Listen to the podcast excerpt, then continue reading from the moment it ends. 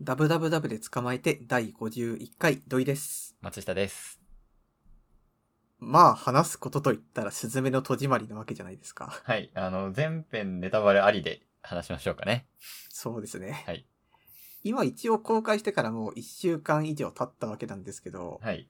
もうインターネットみんなスズメの戸締まりの話をしてる瞬間ありましたよね。ああります。まあ、特に最初の方はかなり話題あったし、俺結構時間経っちゃったん、たん時間ん一週間ぐらい経ってから多分見たんで、う。なんんだろうな、その感想、人の感想もめちゃめちゃ読みたいけど、ぐっとこらえて劇場に行くみたいな感じでした。そうブッあクれがマーク結つける構難しかったよね。うん。なんかみんな話してるからって。そう、俺も早く見て、その感想読みてえんだって思ってました。そう、ひたすらブックマークに入れてたんですけど、はいなんかけん今回結構、なんて言うんだろう、ロードムービー的なところはありましたよね。うん、ロー完璧ロードブービーだったね。特に前半はそうだっうん。なんか結構あちこち行って人と知り合ってみたいな。た。うんうんうん、うなんん。か。こう、私結構ロードムービーの、なんか前半ロードムービー否定派なんですよ、実はあれなんなんでなんでなんでなんでかっていうと、どうせだったら知り合った人全員とこうずーっとこ う、関わりを持っていたいみたいな。ああ、はいはい人はい、はい。間関係の変化を見たい派だったんですけど、はいはいはい。だから結局、あれこれはみたいに思ったんだけど、うんな、あれも結構さ、新海監督の、なんだろう、こう、東京アンチじゃないですけど、割となんていうか、地方にも人間関係があって場所があってみたいなのを結構いろんなところで言うじゃないですか、あの人は。はいはいはい言うってうか表現してて。はいなんかあれに近いものがあるんだけど、今回はさらに一歩踏み込んで、まあ地方は実際、こう、寂れてるところとかもあったり、忘れ去られてるところもあるよっていうのを見せるためっていうのが強かった気がするんですよね。おなんていうか、どうしたって、それこそあの、まあ、ラストの話もちょっと触れるんだけど、なんかラストの方で、こう、福島、福島っていうか岩手の方行って、ー。うん。で、結構なんかあの辺がもう閑散としちゃってて、みたいな。うんうんうん。でも本当はそこでは人がいたわけですよ。うんでもそれが人が今いなくなっちゃってっていう風に、結構その、地方にもいろんな理由があって人がいなくなった土地だってあるみたいな、うんそういうこう、やっぱり地方を描くときにどうしても明るくみんな元気にっていうところだけを取り上げがちですけど、でも意外とこう、まあ、それだけじゃないところもあって、でもじゃあ、それが悪いかって言ったら、そういう言葉でもくれないよねっていう、ううなんかそういう意味合いが強かったのかなって思いました。あのロードムービー部分は。ロードムービーブーム、ぶっちゃけ暇、 暇っつうか、なんか退屈だったのは、みんなそうだよね。多分そうだと思います。うん。意や味合いはわかるんだけど、はい。いやそんな、やつなんねえよっていうわけじゃないけど、なんとなく、あれ、あれメインまだみたいな気分があったのは、多分みんなそうなんだよただ私、あの、学校パートがすごい大好きなんですよ。学校の戸を閉めるところが。な。ああ、あはそいこはい、ではい。その、スズメが声を聞くじゃないですか。いろんな人の。うんうんうん。おはよう。あれを聞いたときに、ああ、俺もこれやりたいっていうのをもうすごい思いました。 何をやりたいと扉を閉めたあいの。いや、てかあの、その、いろんな人の声を聞きたいっていう。そこあーで暮らしていた人のって。な、な、廃墟の書き方は、本当に、あ、俺もっていうところありましたかね。うんうん。普通に遊園地の廃墟とかって、いまあ、行ってみたい、行ってみたいよな。行ってみたいし、そこでどんなことがあったのか思いを馳せるっていうのは、なんかめっちゃ外れてない面白みをこう伝えている気がする。うん。なんか、それこそ、ただあの、声を聞くって、あれはやっぱりさ、能力だと思うんですよ。能力ってか、それは本人のとかじゃなくて、異能的な意味での。うん。だってその、スズメ、女子高生があれは無理じゃないですか。そこに、ここにどういう人の営みがあって、みたいな想像力を巡らせるっていうのは。あー、なるほど。うじゃあ、だそからこそれは鍵を伝わってくるみたいな感じ だそうそうそう。うだから、ああー、それだったら俺もいけるかもしれん、みたいな気持ちにちょっとなりましたよね。なるほどね。そう。だからやっぱり、ああ、あの能力欲しいって思ってました。なるほど。なんか、物語としてこう、展開していくのってやっぱ東京パート以降だと思って、そうだね。やっぱそうなるね。はい。正直どこが一番好きって聞かれたら私は東京パートなんですよ。あー。まあでも当たり前だけど俺は最後か な。あーなんか終わり良ければ全て良し感は本当にあったと思うんだよな。うんうん。うん。でもなんか、あれさ、 うん。東京パートの何が好きってその、スズメがその、ミミズにさ、椅子に、ん椅子、ミミズにひっついた椅子をこう掴んで空にピューンって上がるシーンあるじゃないですか。うんうんうんうん。あそこでみんなはこう、スズメが空に飛んでったとこしか見えてなくってみたいな。ああのー辺い異の、能力感ね。そう、非日常あーな感るほがど良かったり、うん。あとは、ソータさんの家に行くじゃないですか。うんうん。入ったところとかが私はすごい好きなんですよ。あの、一人暮らし感そう。暮らしを描いてる感じそうそう好そうき。そうだなと思いました。確かに。であなんそかこはまあいいよね。一人暮らしの部屋を見るときに、私結構注目するところがあって、うん。それがこう、ロフトベッドの位置なんですよ ね。うんはい。例えばなんかドラフトベッドでしたねそうそう。まあ、ベッドってさ、うん一人暮らしを始めるときにまず買うものじゃないですか。うん。うん。ってことは、で、まあそれなんでか。で、まあ絶対買うし、でも買った時ってさ、その後どうなるかっていう暮らしぶり全然わかんないじゃん。うん。もしかしたらバイトに明け暮れて部屋荒れちゃうかもしんないし、もしくはもうずっと家にいるかもしれないとか、そういうの全然わからないんだけど、それでもベッドは絶対買うと。うんってことは、ベッドをどこに置くかによって、その人がその、一人暮らしを一番最初に始めた時に、どういう風な生活を営もうとしていたかっていうのがこう、なんとなく見えてくる気がするんですよ。はい。はい。っていう風になった時に、例えばあの、ソータさんがガチャって開けて、扉入って、で、まあ目の前にロフトベッドがあると。うん。で、その机が、机と本棚が両脇にあって、みたいなのを見た時に、あ、この人はまあ、とにかく、まずこう、一番最初は部屋帰ってきたから何かしらこう、文章を書いたりとか本を読んだりっていうのを一番最初にする流れを生活に組み込もうとしていた人なんだなっていう。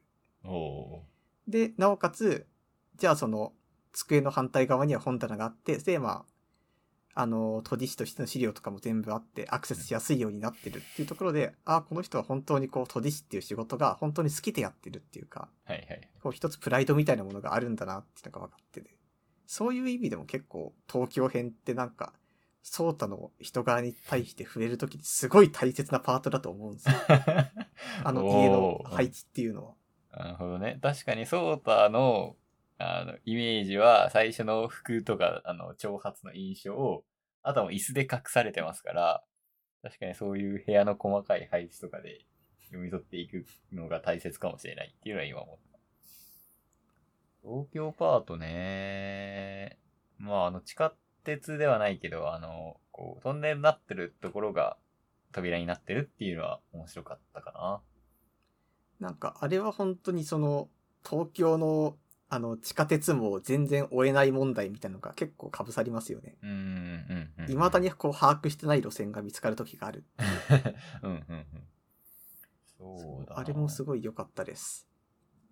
で、えー岩手に向かうと、うん。もろもろごたごたして、あの曲はずるいよねっていう認識は合ってるよね。あー、 まあそうっすね。そう、ずるいけど、まあ映画の良さではあるんだけどね。あれはなんか、でもなんか純粋にいいかっていうと抜け感を狙った気がちょっとしてるんですよ。うんうん、うん。やっぱ。り。だ結構、なんていうんですかね。例えば、東京から出ていくから、じゃあ、魔女の宅急便を、みたいなのとか、うん。魔女の宅急便っていうか、まあ、ルージュの伝言ですよね。うんあれをかけたりとか、あとはまあ、親子が喧嘩したら、喧嘩はやめてっていうのをかけたりとか、うんうんうん。なんか、結構、あ、そんながっつり被せるんすねっていう気持ちが私は結構びっくりしましたね。ああ、もう、それは、あれですね。ほ本の中でも、あーなんか、この、何でしたっけあの、ヤンキーの、き金髪の教職の人あ、あの、がそソうータの友達のね。あ、そうそうそうそう。あ、これはテーマに合わないなと思って飛ばしたみたいな心情も書かれたんで、もうがっつりテーマに沿わせてるのは、あれはもう意図的というか、へだと思いー。ます。あの、途中でラットウィンプスの曲が入らなかったのはもう非常に良かったと思います、私。あ、それ良かったなんだ。良かったところ、うんうんうん。まあ、前作で無限に流れてましたからね。そう。あどっかの、サイダーの話だっけ途中でさ、曲が入るの俺は、うあの、いかがなのかと思ってるっていう話あったじゃんあ、言ってましたね、確か。うん、だから今回の曲も、あ、また曲入ったよとは思いつつも、うん。あへあ いうのは好きっていう、なえ。んか、そうですね。それ夏メロだからってことはいい夏メロだからっていうことや、ではなく、あの、物語の中で、こう、カーステレオとか、あの、魔女宅もそうじゃないですか。猫がさ、ラジオのスイッチピッて言ったらさ、ま、あの、魔女の、ルージュの伝言が流れ始めるじゃないですか。うんうん。で、ディズニー映画とかも多分そういうのめちゃめちゃあると思うんですけど、好うん。きですね。ああ、なるほどね。なんか DJ 的なかけ方をしてるといいわけだ。場面あが。あー、うん。 そうかな。なんか盛り上がったところに適当にいい感じで音楽流せとけっていうのは、ちょっとやめていただいて、今回のはなる良ほどかったなと思いました。あの、岩手に入ったあたりかな。うん。なんか荒れた土地を見たときにさ、なんか、ああ、こんな綺麗なとこだったんだな、みたいなこと言ったら、うんこう、スズメが、綺麗って、はいはい、はい。すごい引くところがあるじゃないですか。はい。私、あれがすごい好きなんですよね。おー、はいはいはい。でまあ実際これはまあそうなんですよ。よくうん自然豊かみたいなことをさ、うんまあ田舎に来た時誰かが言ったりするわけですけど、うんでも例えばもともと日本の山っていうのはこう植林されたりとかして、うん。まあ割と管理された山なわけじゃないですか。うんうんうん。それに、まあ山、それにまあああいうふうに自然豊かになったとしても、豊かになる理由ってまあ様々あるわけなんですよ。うんで、なんかそういうのをこう、全然東京にいるっていうか、なんならよそに住んでる人間だったら、他の田舎に住んでる人もそうで、全然その辺を気にしないわけなんですけど、うんでもそれによってこう地元の人間が傷ついたりムッとしたりすることって当然あるよねっていうのがこう、あそこに端的にやっぱ現れてるんですよ。ああ、そうですね。なんか、例えばこれは、まあ、映画の本筋とはちょっとずれた話になっちゃうんだけどさ、あの、私の地元もまあ田舎なわけですよ。時々話すけども。うん。で、まあ、僕の家が一応なんか山の一区画みたいなのを持ってるんですよ。うんで、まあ、そこもまあ自然豊かなわけです。言ってしまうと。うん。でも、じゃあなんで山持ってるんですかってなった時に、その理由っていうのが、あれなんか昔、それこそおじいちゃんおばあちゃんの代とかに、あの、割と農業でイケイケどんどんやってこうぜみたいな流れがあった時にうん、もう、もっとこう、農地とかを広げて、人も呼んで、こう、田舎を元気にしていきたいっていうことで、あの、地域の人たち何人かで共同で山を買って、うんで、そこをこう、山を開拓して、田畑を作って、で、いろんな人をもっと呼んでいこう、街を大きくしようっていう計画が持ち上がった時があったんですよ。うん。うん。で、まあその後いろんな兼ね合いがあって、まあその話は流れちゃって、じゃあこの山どうするんだってした時に、まあ発起人になった何人かで山をこう、山の土地分割して持ちましょうってなったっていう話があるんですよね。へえ。うん。でもそれだってさ、例えばまあ、そういうの知らないで東京から人が来て、まあ山の方歩いて行った時に、ああ、やっぱここ自然が豊かでいいなあみたいなことを言うわけですよ。うんでも本当はその山っていうのは、こう、ここに誰かを呼んで、地域がどんどん良くなって、そういう風になやりたいなっていう、こう、誰かの思いがあって買われた土地だったりして、でもそれを知らない人が自然が豊かでいいっていう、まあこのままであってほしいみたいなことをうん。こう軽々しく言うみたいなところがあって、だから実際今自然があることによって、それが綺麗とか、うんなんか自然の豊かさみたいなところで、いい面だけをこう上げつらうのって、やっぱり本当は違うことなんですよ。うん。うん。うん。なんかそういうのがあって、多分まあ文脈的にあれはなんか震災色が強くなるから、まあ震災があったのにっていうところに惹かれがちだけど、実際のところはまあ地方全体がそういうことを思うっていう面はあると思うんですよね。うーん結構でもあのシーンは本当に一番びっくりするというかシーンではあると思うよね。だって多分あそこにもともとは建物とかあって人が住んでて、それが津波でなくなったところを綺麗だなみたいうん。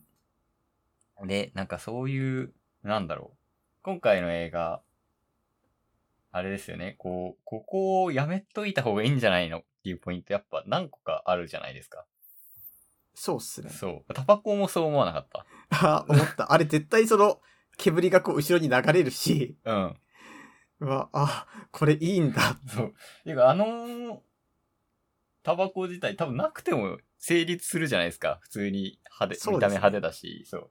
なんかヤンキーの学生が連れ去られてるっていう、こう、なビジュアルはタバコなくても成立するのに入れたりとか、 なんなら運転しながら曲選ぶのだって本当はダメですかああ、はいはいはい。確かにそういうところとか。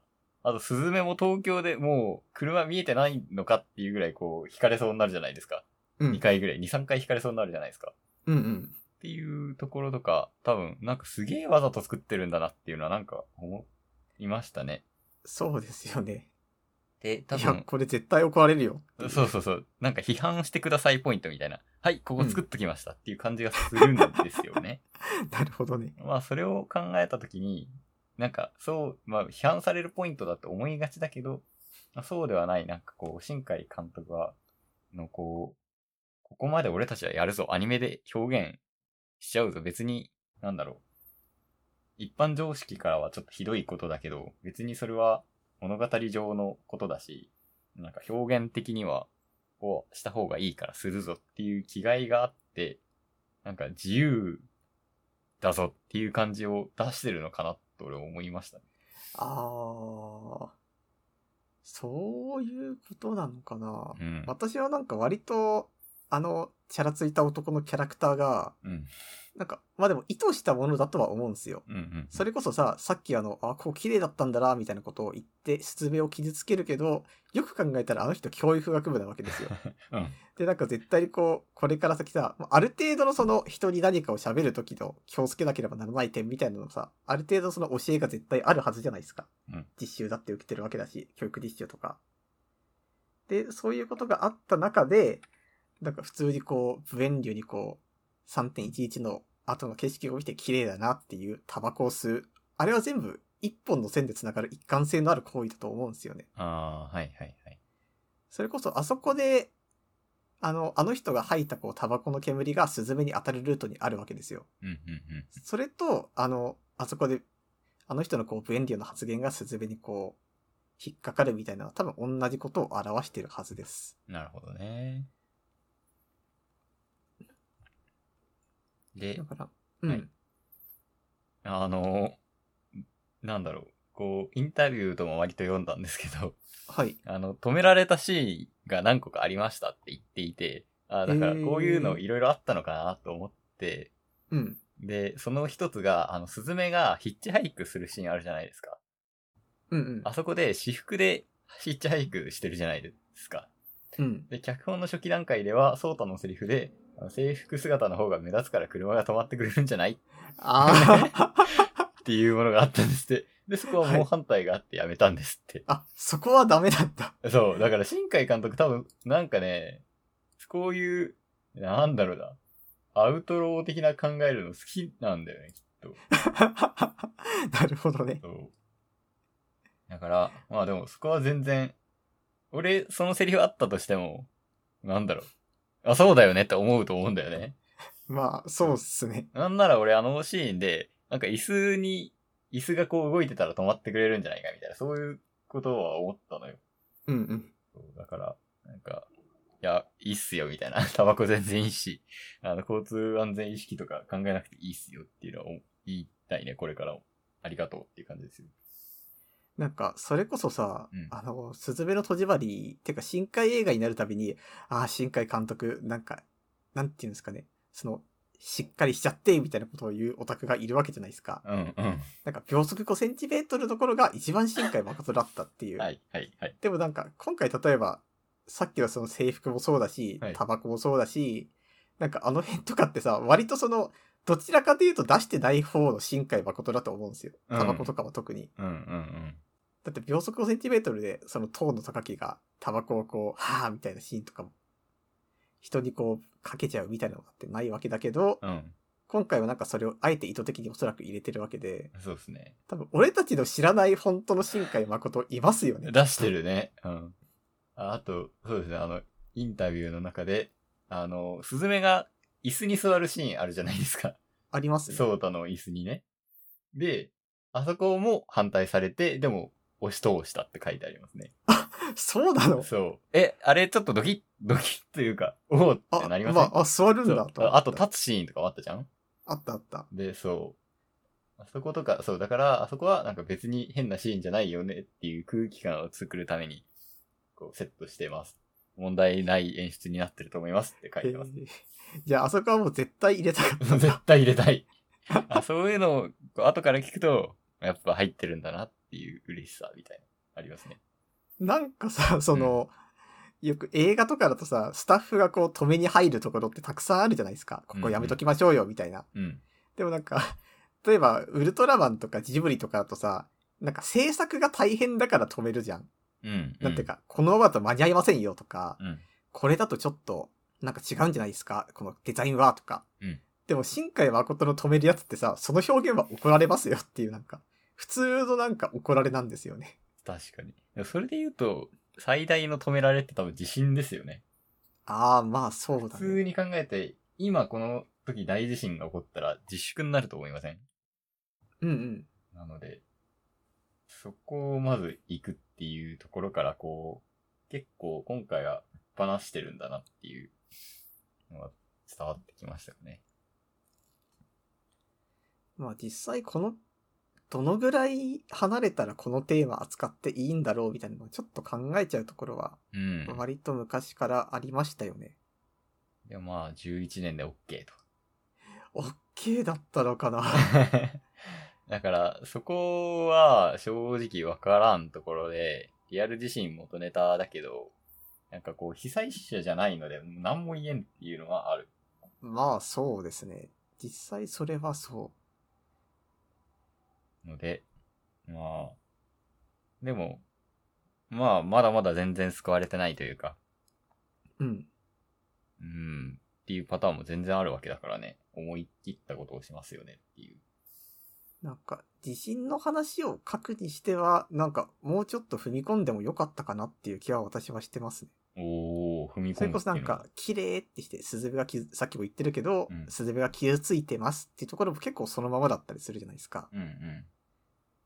なんか、あ、ごめん、なんか今い言ってて思ったんですけど、もしかしたらあれってある種東京の無関心さあるのかもしれないですね。演出として。あー、あるかもね。岩手出身のスズメにタバコの煙も普通にかけてしまうし、 しかもなんか東京からなんか、あの、そう、あの、チャラ男からしたら旅行気分なわけじゃないですか。うんうんうん。で、旅行気分で向こう行ったら、なんか、あ、綺麗じゃんみたいなこと言って、地元で沿った人が傷つくっていううん。だからなんか、もしかしたらあれは、 なんかすげえ老悪的に書いた東京の象徴みたいなところはある可能 性ありますよね。どうね。だろうな。あ一部はあるでしょうね。あの、なんかこう、東京にミミズがドーンってなるシーンで結構東京の人たちが、なんかもう、ただ日常を生きているっていう書き方も確かにそうっぽいですね。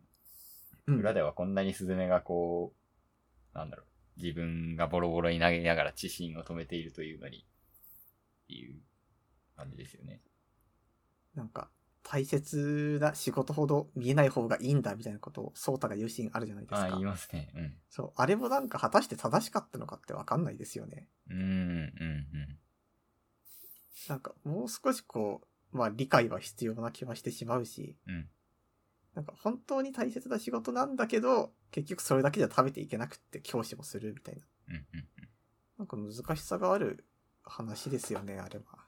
そうだね。あと、やっぱり、まあ、みんな言うのが自己犠牲の話うってん。いうのは、まあ確かにそう。なんか、被害、震災でこう、ドカンと、まあ、親が知るって相当ですからね。うん。相当の被害を受けて、もうスズメは多分、なんか運ゲーで生きたみたいな感じになってるじゃないですか。そうだで、ね。そう、ほんと死ぬのは怖くないみたいな感じでいて、最初の方も、私死ぬの怖くないみたいなことを、なんか、こ怖い感、怖い、怖くないですかあの感じは。ああ、まあそうだね。でも、最終的に出会ったこう人たちの出会いとか、まあ、あと、ソータさんとの出会いで、最後死ぬのが怖いってなって、なんだろう、いろんなことが起きて自分を大事にできるっていうのは、まあ、はい。そうなんですか。なんなんだよな。 なんかそこやっぱ解釈に時間がかかる気がするな。なんか実際、スズメがそこまでその、 あの出会いによって、なんか自分が死ぬの怖いまで行くんだろうかって、俺は割と疑問が残って ます。それが恋の力なんじゃないですかね。そうなのか。うん。そうなんかな。ううーん。ん、難しい。 俺はあんまり、まあでも、スズメがそう思ったんならそうなんだ な。まあそうなんでしょうね。だから、あの、私がちょっと考えたのは、その、スズメの戸締まりエッジランダーズっていうのがあって、はい。あの、毎回、こう、ミミズを止めるときに、どんどん人が死んでいくわけですよ。あの、例えば、なんだっけな、あの、神戸であった旅館の人とかは、もう連れてっちゃうんですよ。あの、はいはいはい。遊園地にね。うんで、もう、残念ながら宿の、あの、女子高生は死んじゃって、でも私は、ここを救ったんだみたいな感じになって、どんどん成長していくっ ていう。なるほど。そう。え、それはそれで結構。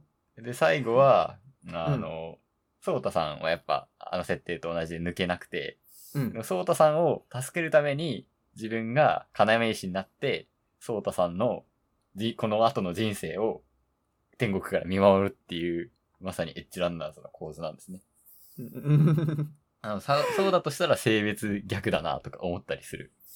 ああ、なるほど。 そう そうそうそう。いやでもあれさ、それこそあの、要石問題をちょっと話していいですかはいちょっと出たんで。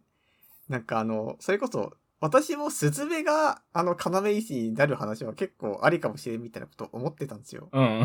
うん、うん。で、その理由が何かっていうと、要石だったあの猫がいるじゃないですか、大臣が。うんで、まあ大臣が、まあでもやっぱりもう要石嫌だよってしたけど、その後まあスズメに、ああ、スズメのこと好きだわってしてもう一回要石になるわけですけど、うん。なんかあれってすごいその、なんか自己自己犠牲のためのこう精神をこうまた充電されるような話で、うん。なんかやっすげえ乱暴な気がちょっとしてしまったんですよ。ああー、そこは確かにそうだね。確かに大臣の心変わり的なものは、なんで最初金山石から抜けたかったのかも。まあ正直、まああれはなんか自由になりたかったからなのかな書いてありますけど。うん。なんでもう一回金石になろうとしたか。みたいのは書かれてないよね。そう。私は思うんですけど、うん。あれ、大臣はすごいこう、干渉的な側の人間じゃないかな、本当はって思うんですよ。人間っていうか猫として、うん精神性が。うん。あの、それこそ片石も嫌だってなった理由っていうのが、やっぱりもう、もう無限の時間ひたすらああなってるからなわけじゃないですか。うん。だからこそこう助けてくれたスズメ、要石から解き放ったし、餌もくれたし、好きって言ったしってしたからこう、スズメのことを好きになるけど、じゃあ最終的にまた要石に戻ったら同じことになるじゃんって最初思ったんですよ。うん。うん。またどっかで飽きるでしょうみたいな。うん。でもそうなったけど、そう、よく考えたらもうそれがないかなっていう気に私はなったんですよ。最終的な結論として。おうそれがなんでかっていうと、まあ、あそこが今度、スズメの故郷で守っていく話になるわけですよ。大臣としては。ああ。っていうことになると、それこそあの、文脈が奪えるわけなんですよね。自己今犠牲自分がやっだて。ることっていうのは、スズメの故郷を守ってる。そう。だから、自己犠牲の充電がなされてるわけですよ。ああ、なるほどね。でもなんか、果たしてそれってその、なんか大臣をいいように使ってしまってないですかっていう。そうですよね。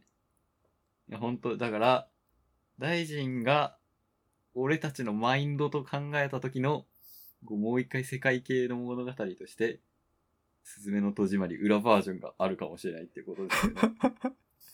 もうずーっとあの、 要石として精神の奥に潜っていく大臣の話があるわけですから。そうそうそうそう。ここはスズメの思い出の場所だから。そうそうそうそう。こう土地の声を聞くわけだ。 そうで、あの、星の声みたいな感じで宇宙船の中から、こうあある日、あの人を思い続けるんですよね。あー、それは結構見たいかもしれない。っていうと、す今回、世界系じゃなかったよね、多分。そうだね。うん。天気の子って世界系だったよね、多分。どでしたそうだね。うん。うん多分そうだと思います。俺と彼女が世界を救う話じゃん。うん。でも今回なんでこう、世界、まあ、すある意味で世界系っぽい、まあ、立ち位置ではあるけど、世界系じゃなかったんだなっていう。なんか、スズメは主人公化問題が割と自分の中ではあって、うん。多分、スズメの戸締まりの主人公って、多分、それこそもう大臣と左 大臣。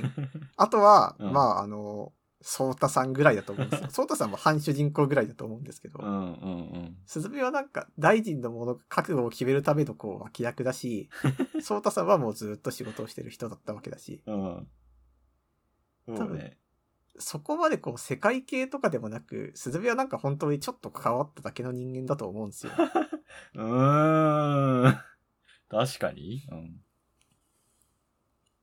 まあだから、どっちかっていうとこれはまあスズメにとってのスズメの戸締まりは、なんか自分というもののその自我をちゃんと確立する話みたいな気はしてます。自分は何が好きなんだろうとか、うん。なんか死んだっていいみたいなことを言ってたけど、じゃあ周囲の人間との付き合い方っていうのは多分それによって変わる部分っていうのは絶対あるわけだし。うん。うん。だからそういうところをこう変わっていく話なのかなっていう。そうですね。あと、一個さ、これどうなんだろうって映画見ながらずーっと思ってたことがあるんですよ。うんで、それが何かっていうと、あの、スズメの椅子が最後、椅子の結末ですよね。うんなんか映画終盤でさ、スズメが椅子を見た時に、なんか昔子供の頃はすごい大事にしてたけど、椅子から大切にしなくなったんだろうみたいなことを思うシーンあるじゃないですか。うんで、あれがあったから、私てっきり最初にスズメがあれを言った時に、あ、これはなんか、もっとこう、椅子、椅子に対してスズメが何かしらする話がここから始まるのかなって思ったら、うんあの、後悔したまんま幼いスズメに椅子を渡して終わりじゃないですか。うんうん。で、なんか、それって結局その、対、過去の自分に渡してもまた、自分はいつか大人になって大切にしなくなっちゃわない すごい思ったわけ。いやー、うーん。そこは別にかな、俺。うん。私は結構それが気になったんですよ。うんだってその、じゃあ今の後悔何だったんだよっていう。あ、でもなんかそ、うーん、そこは、まあでも、後悔ではないんじゃないですかね、結局は。そうなのかな、んなんか私はこれを見た時に一個すごい思い出したことがあって、うん。なんかあのクロアチアにある博物館で別れの博物館っていうのがあるんですよ。うんで、これ何かっていうと、まあ、あのーそこの収蔵品っていうのは基本的に寄付品、寄付品だけで、うんで、それも全部別れに関するものっていうテーマが決まってるんですよね。で、うんなんかその博物館が一回日本に、あのー企画展みたいので来た時に、猫だるまと金色の小さなだるまっていう収蔵品が展示されてたんですよ。うんで、ちょっと今からそれの説明文を読むんだけど、うんまあ、一部中略しながらなんだけど、 私が幼い頃に、今は亡き祖父からもらった二つのだるま。祖父が私の幸せな人生を願って買ってきてくれたものです。祖父の祈りの、祖父の祈りの象徴を私は26年間誇りをかぶせたまま一度もきれいに掃除しませんでした。このだるまはこれから何回もこの企画展の関係者が触るでしょう。その時に少しずつ埃が拭われていくでしょう。なんだか長い時間をかけて積もった汚れは、長い時間をかけてきれいにされていかなければいけないように感じるのです。このだるまが私の手を離れることで、祖父との本当の別れが始まり、私の心の中の後悔が薄れていくと思うのです。っていう言葉があるんですよ。はいこれ説明文として。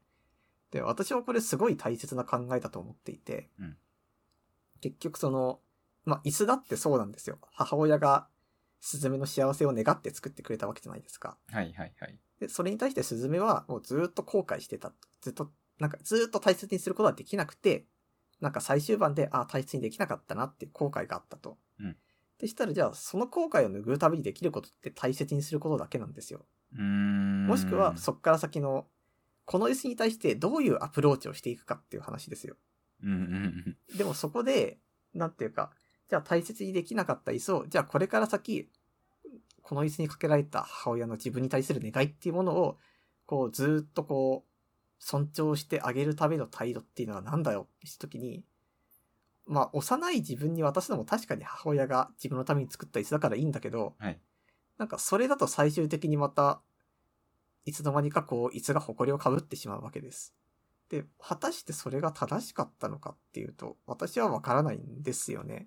うーん少なくと。ももう少し考えるべきやる、なんかいろんなやり方はあったし、作劇上自分に渡すっていうか、過去の自分が椅子を受け取ったから自分を渡すっていうループにスズメ自身が、はいはいはい。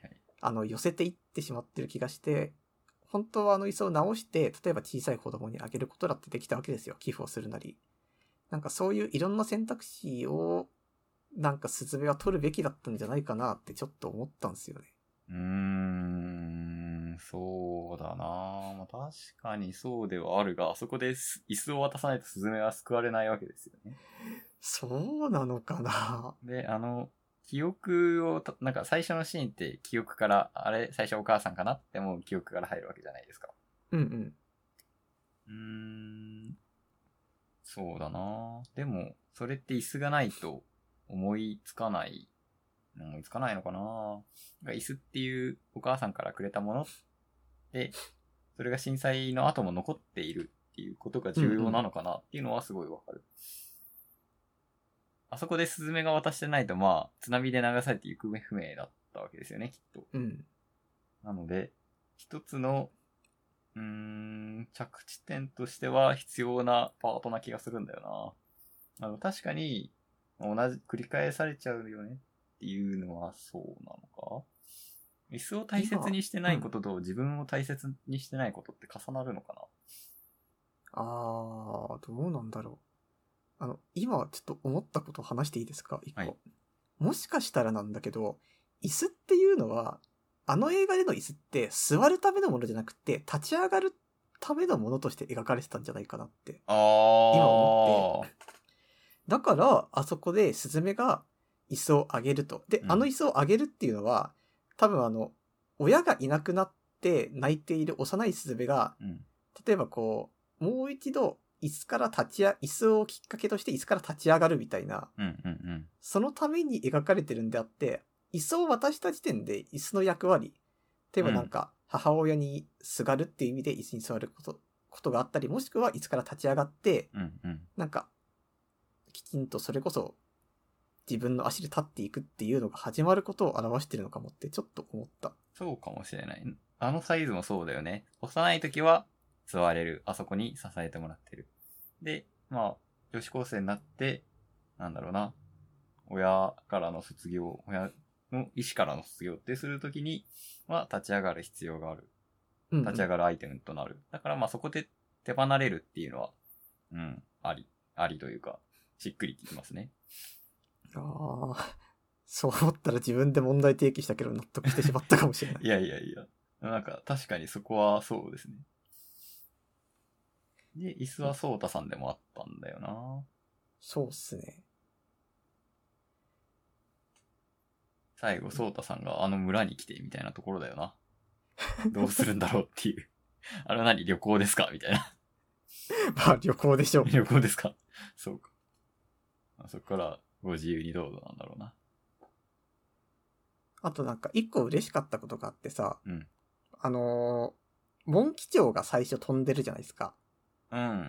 あのどう2いうこ羽との蝶が。お、親のシーン親かそうな、親のシーンの夢から覚めた時とかに。あ、はいはい。あとはその椅子を受けてるところでも蝶飛んでましたよね、確か。そうだっけうん。そう、確か飛んでたんですよ。で、私はなんか割と蝶を見るたびに、蝶っていうのはループを表してるんだ、みたいなことを毎回思ってる人間なんですよ。あー、バタフライエフェクト的なあ、いや、それとは違っあ、て、違う。うん。あの、蝶ってさ、あの、一見ひらひら適当に飛んでるように見えて、うん実はこう、ある程度ルートが決まってるんですよ。え あー、蝶の通り道みたいなことですかそうそうそう。うんなんか、蝶道って言うんですけど、うんうんうん。それがあるからって、例えば蝶を捕まえたい人は、一回蝶を逃がしても、その場でずーっとこう、待ってると、また蝶が、同じのが飛んできたりするらしいんですよ。うん。だからって、これは多 分、あの、ループ、だから私はいろんなアニメ作品で蝶が出てくるたびに、 この蝶はループを表しているはずだって思ったら、バタフライエフェクトでしたっていうので、毎回毎回こう裏切られてた んですけど、うん。多分、スズメの戸締まりはね、これは絶対ループだと思うんですよね。あー、まあそうだねって。アニメーションはそう全て意味がありますからね。そう、あのーだって夢の中でさ、あうのん過去の、あのお母さんっぽい人と出会った。で、うこん。出会った時に蝶がいて、うん。で、今度夢の世界、夢っていうか、あの、向こうの世界で自分がこう、椅子を渡した時にも蝶が描かれてっていう。うんありがとう、新海ちょ監う督どでです。した。あ りがとう。ありがとうって。ようやくこれで俺はもう、あの、蝶はループの象徴なんだっていう、こうね、あの、一切こう証明されなかったこう、自説を証明できたわけです。あー、おめでとうございます。確かにそれは全然そうかも、そうだな。そうかもしれない。そう、それがすっごい嬉しかったですね。なるほどね。まあ、そんな感じかな。で、なんかこう、流れとしてはそんな感じで。で、まあ多分、最後が、まあ、感動するというか、あなたは、うん、いつかいいことがあるじゃないですけど、うん。今は真っ暗いアニメに見えるかもしれないけど、いつかな必ず朝が来るっていうのが、まあ、メッセージというか、伝えたいんだろうね。うん。ことでしたっていうことだよね。まあ多分そうですね。まあなんか、終わり、最初終わり良ければ全て良しだという話をしたかもしれないですけど、まあそれは確かに今求められている話はではあるよねっていうのは思いました。ああ。 実際まあそう、あのテーマでうん。終わり良ければ全て良しではないっていうのは本当に過酷な話になってしまって多分ありますよね。うん。でもやっぱりお母さんはいないし、みたいなことではないよね。そう。前を向いてないと、っていうことだよね。とかかな。あとはあうのん、左大臣とおばさんの下りがさ、うんうん。なんか割と急に来るじゃないですか。まあそうだね。そう、あれがあったけど、左大臣結局、いや、何者かはわかるんだけど、それでも何者だよって思いませんでしたうん。。思いました。あそこら辺は、そうだよな。あそう。猫、猫の話は結構うやむやになっているよね。うん。なんで話したのかとか、まあ、神様なのかとか、大臣って言うからにはそうなのかなとかね。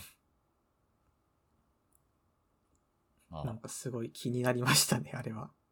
あ、あれですね。これもまた、ちょっとい、ほどこかのインタビューの話だったんですけど、うんなん。かこう、天気のこう、普通に一人で新海監督が見に行った時に、あの小さい子供が退屈してしまって、あの、雨だけ、雨っていう猫いたじゃないですか。あの雨だけを、のシーンを注目して見ていたので、ああって思ったっていうことらしいですね。なのであ、、そうなんあのだ。、猫が出てくるっていうのは一つの理由としてある。まあ、前年代っていうのは本当にそうで、小さい子供多分楽しい、楽しいというか、うん、ほんどうなんだろうっていう気がするけど、まあ、左大臣、大臣で楽しめるし、うん。えーと、まあ、女子、なんだろう、高校生とか中学生は、なんだろう、こう、ステップ、人生のステップの話として、楽しいし、うんオタクはこう、オタクの話 で盛り上がれるし、で、あの、親世代も、まあ、夏メロとかで盛り上がれるっていう、え、そんな雑な盛り上がり の、本当なんか。前年代大賞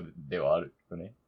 でもなんか普通に映画って、なんかほとんどの映画ってさ、見終わった後、そこそこいい気分になれるじゃないですか。まあまあまあまあまあまあだ。からなんかそんな意識しなくてもいい映画だったんじゃないですか。そうか。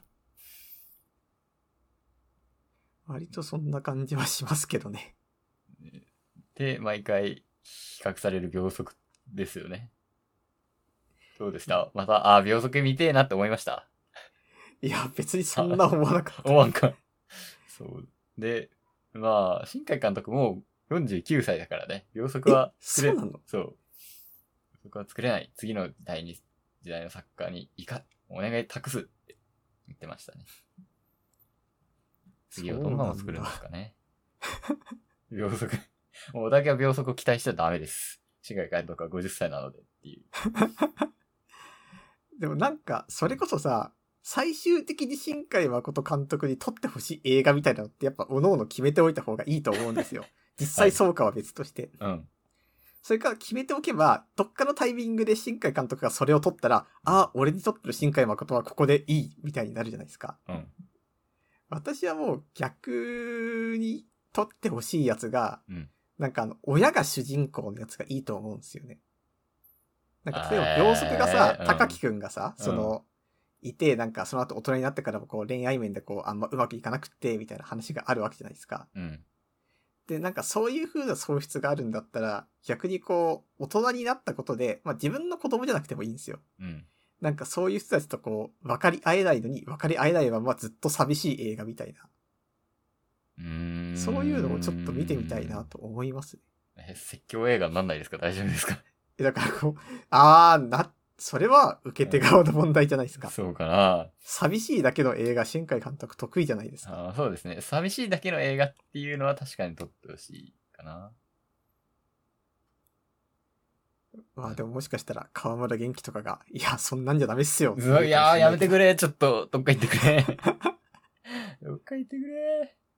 でも意外とその、なんか制服の方を目指すんじゃないを止めたのは河村元気かもしれないですから。あー、止めないでくれ。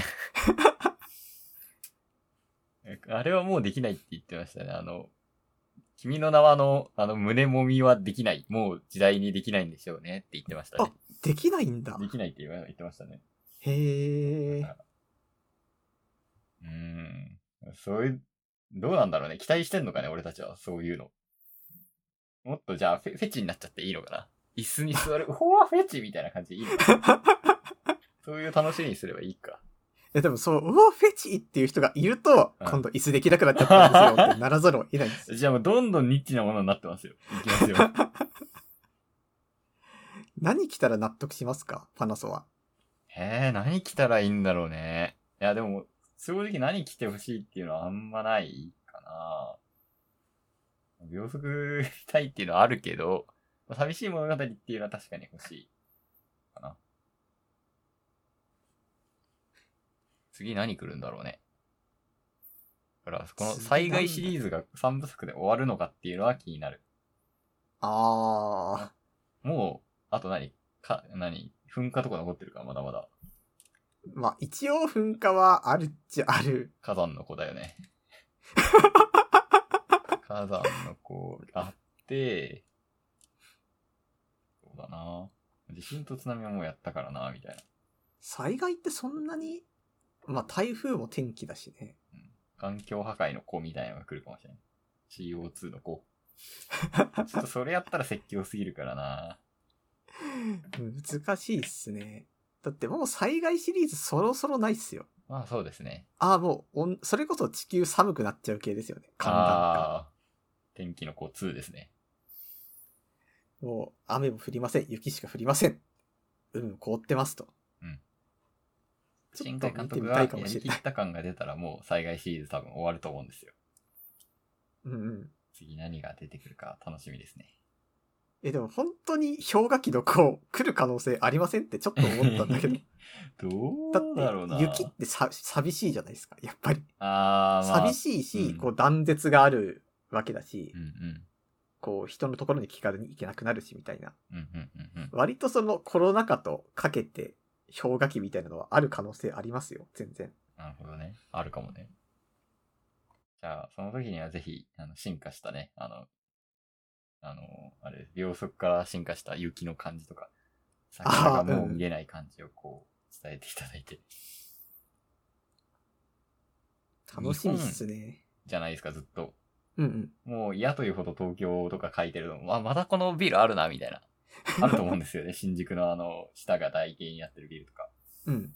なので、次も日本かっていうのは気になるし、まあ、なんだろう。まあ、宮崎駿監督とかって日本じゃないわけじゃないですか。ああ、そうだね、あの人は。だから、それは作家性でもう日本なのか、それとも、他が良いのかっていうのは気になりますかね。でもなんか、新海監督の場合は日本だけど、日本特に、こう、アンチ東京じゃないですけど、うん。まあ、なんてい田うか舎は書いて距離はありますからね。ああ、もしかしたら次、東京の地下の話とかがちゃんと来るんじゃないですか。うーん。割。と移行が多いですから、東京は。そうね。近くて遠い、なんか別世界の話みたいな。東京の話は私たちも求めてるんですかね日本の話というか、日本でのストーリーは。うそーん。の方が想像力みたいな話なのかな誰が求めてるんだろうっていうのは気になってますね。で、そうアガルタって、微妙にまあ、せランドセルとかあったから、まあ日本っぽいけど、あの、日本じゃないじゃないですか、多分。日本じゃないというか、日本感は薄いじゃないですか。そうだね。アガルタが良くなかったから日本になったのかな とか思っちゃいますけどね。アガルタ書きたかったのかな、新海誠。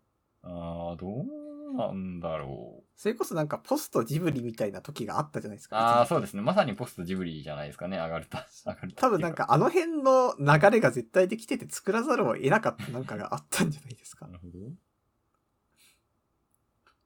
どうなんだろうね。うん。まあでも結構、まあ、総括としては普通にとどまり面白かったってなるんですけど。そうですね。面白かったです。なんならまあ、もう一回ぐらい見てもいいかなっていう、お見ーた。いなと思ってますね。なんか、実際前評判割れてたからどうだろうって思ったけど、普通に楽しめましたね。そうですね。あの、失敗しないのは本当すごいことですよね。3年に1回対策を作るって相当すごいことですよ。やっぱりなんか外さないことが重要なん ですよね、きっと。うーん、ちょっ多と分あの、して外ほしいしなそうに、怒られそうになったら止めてくれるスタッフがいるのが超いいんですよ。 うん、そうなのか多分これが本当に新海誠だけがうんもう一番偉くてうんプロデューサーでみたいになって、うん。誰もその制服ダメですよとか言ってくれなくなったらう、ん。すごい怒られてしまうと思うんですよ。そうなのかな多分、はだって外さしに行かないっていうのもあるだろうね。本人のなんか性格とか的に。ああ、そうですね。外しに行きたいっていう野望があれば、多分君の名はの次で多分外すよね。あと、これはちょっとあの、 ずれた話になっちゃうかもしれないんだけどさ、うん。あの、スマップ解散の時、キムタクは事務所に残ったじゃないですか。うん。あれとかってさ、やっぱりその、スマ、キムタクにこう、家庭があったっていうのは大きいと思うんですよ、やっぱり。ああ。それと同じで、新海誠監督だって今、 基地の家庭があるわけじゃないですか。そういう中でその、まあ、ぜ、これは外すかもしんねんなって、分かってる作品をあえて出すっていうのはやっぱしないんじゃないですか。 なるほど。じゃあ、天使の卵は生まれないんですね。いや比較しちゃいけないって分かってますけど、三部作どれが一番良かったですかっていう問いはしていいですかね。君の名はと、天気のこと、はいすずめの戸締まり。。災害三部作ですよ。尾道三部作みたいなね。君の名はかな。おーそれはまたなんで。え、うん、これは普通に私の好みとして、はい。あの、なんかこう、時間もの好きなんですよね。ああ、確かにそこら辺のなんか裏設定的なものは、めちゃめちゃしっかりしてたのが、そう、あれがあって、ちゃんとギミックが効いてて、なおかつあの、割とその、入れ替わりものが、で面白かったし、うん。なおかつその、都会があって、田舎があってってした中で、なんか、あんま傲慢さがなくてよかったっていうのもあるし、なるほど。なんか普通にこう、ストレスが少なく見れるじゃないですか。うーん。スト確レかに。ス少なくっていうか、なんか別にその、はい。なんていうか、田舎だから都会だからとかじゃなく、おのおのがその、入れ替わった場所でもちゃんとこうやってるんですよね、人間関係を。うんうんうんうん。なんかそれがすごい良くて、なんか全然その、これなくてどうこうとか、え、田舎じゃん、都会じゃんとかじゃなくて、ちゃんとその場にいて言いたいことを言う、やりたいことをやる、みたいな。うんうん多分この人がここにいたらこうするんだろうなっていうキャラクター性を大事にしてて、あとはまあ普通に好み的に良かったっていう。なるほど。どれがいいですか三部作。えー、なんかそれ言われると迷って、俺多分い今までは天気の子って答えようとしてた。 はい。天気の子。まあ、天気の子が君の名はだなっていうのは確かにあるんだよな。あでも、森七の声良かったからな。 天気の子で。わかりました。はいい、やー、戸締まりもまあ良かったんですけ良かどっ、たよね。良かったと思うよ。前半、ちょっと長かったっていうのと、曲が良かった。ラストは良かった。うんまあそんな感じですかね。こんな感じかな。はい。もまう、なんか、そう、すげえ話したいこといっぱいあった気がするけど、一旦話終わったかっていうそうですね確。認が必要ですかね。一旦エンディングいきますか。はい。ダブダブダブで捕まえて。エンディングです。はい。私、一個言い忘れてましたね。はいあの、本完全に読んだ状態、もうネタバレありの状態で言ったじゃないですか。うんうん。で、もう、あの、映画の方が面白かったっていうのがあって、それはやっぱり、あの、アニメの良さというか、映像になって進化するっていうのは、いい作品だなと思いましたね。最大限引き出しているというか。サライジンの唐突さとかも全く同じでしたし。えあ、そうなんだ。もうめちゃめちゃ全部同じですね、多分。へ言っえ。てる場所ないと思います。小説って新海監督が書いてるんだっけ今あそうで。です、そうです。ああ、そうなんだ。はい。普通に、そうですね、なんか、あの呪文とか、い、言いたいじゃないです か。あの、なんとかとこの神よ、みたいなやつ。ああいうのを、あの、暗唱して、あの、人の前で言いたい人にはおすすめです。わかりました。死は隣にあると分かっています。それでも私たちは願ってしまう。今一年、今一日、今もう一時だけも私たちは流れたい。みたいなね。はい。うん。詠唱してください。まあ、したくなか、なったら、はい。まあ、買うことにします。はい。あと、最後に全然関係ない話を一個していいですかね。はい、しましょう。あのースプラトゥーンのフェスがこの間あったじゃないですか。はい。まあ、普通にめちゃめちゃ面白かったんですよ。はい。一緒にやりましたしね。そう。なんかね、あの、チームに分かれてやるってのはやっぱいいですね、あれ。あ友達とやるのがいい。楽しすぎる。ー、うんうんうん。確かにそうですね。なんかどうしてもさ、そのずーっとこう一人でやってると、こう修行僧みたいになってくるんだよ。そうで、特にチャレンジは修行僧の香り強いですよね。そう。しかもなんか、反省したところでチーム戦の場合ってさ、反省活かせないんですよね、あんまり。まあ、違う、また違う戦いになりますからね。そう。でもなんか友達がいると、こう合わせる楽しさとかがあるんですよ、作戦とかを。うんうんうん。だしまあ、ファッション揃えようみたいなことができるってすごくよくってさ、うん 正直勝つだけだったらファッションなんてバラバラの方がいいわけじゃないですか。まあまあね。各々そのギア別で、みたいな。はいはいはい。でも多分ゲームってそれだけじゃなくって、うん絶対いろんな楽しみ方があると。うんで、それを教えてくれるんですよ、スプラトゥーンは。うん。う みんなで服装とか揃えてさ、って、はい。あ、これいいじゃんとか、髪型これにしようぜってして、うん。揃えて一緒にやって勝つっていうの楽しいよねっていう。確かに。思い出させてくれるわ。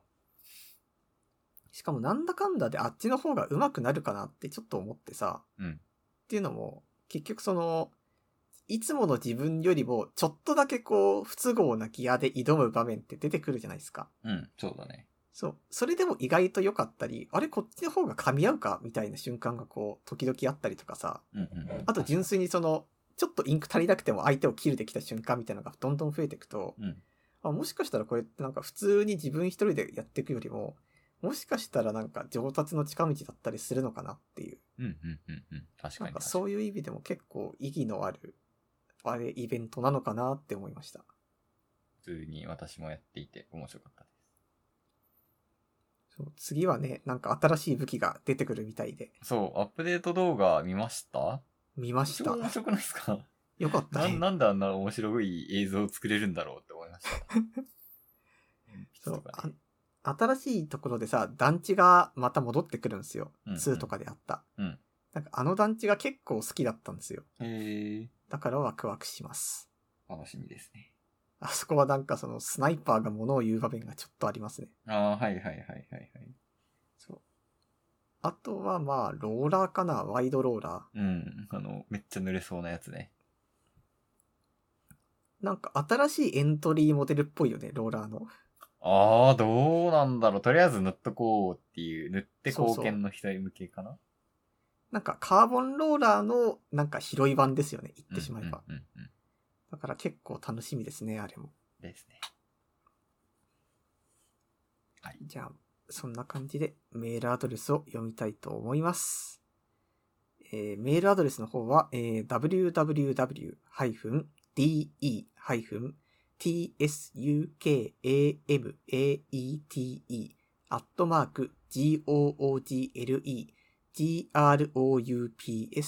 www-de-tsukamate.google-groups.com です。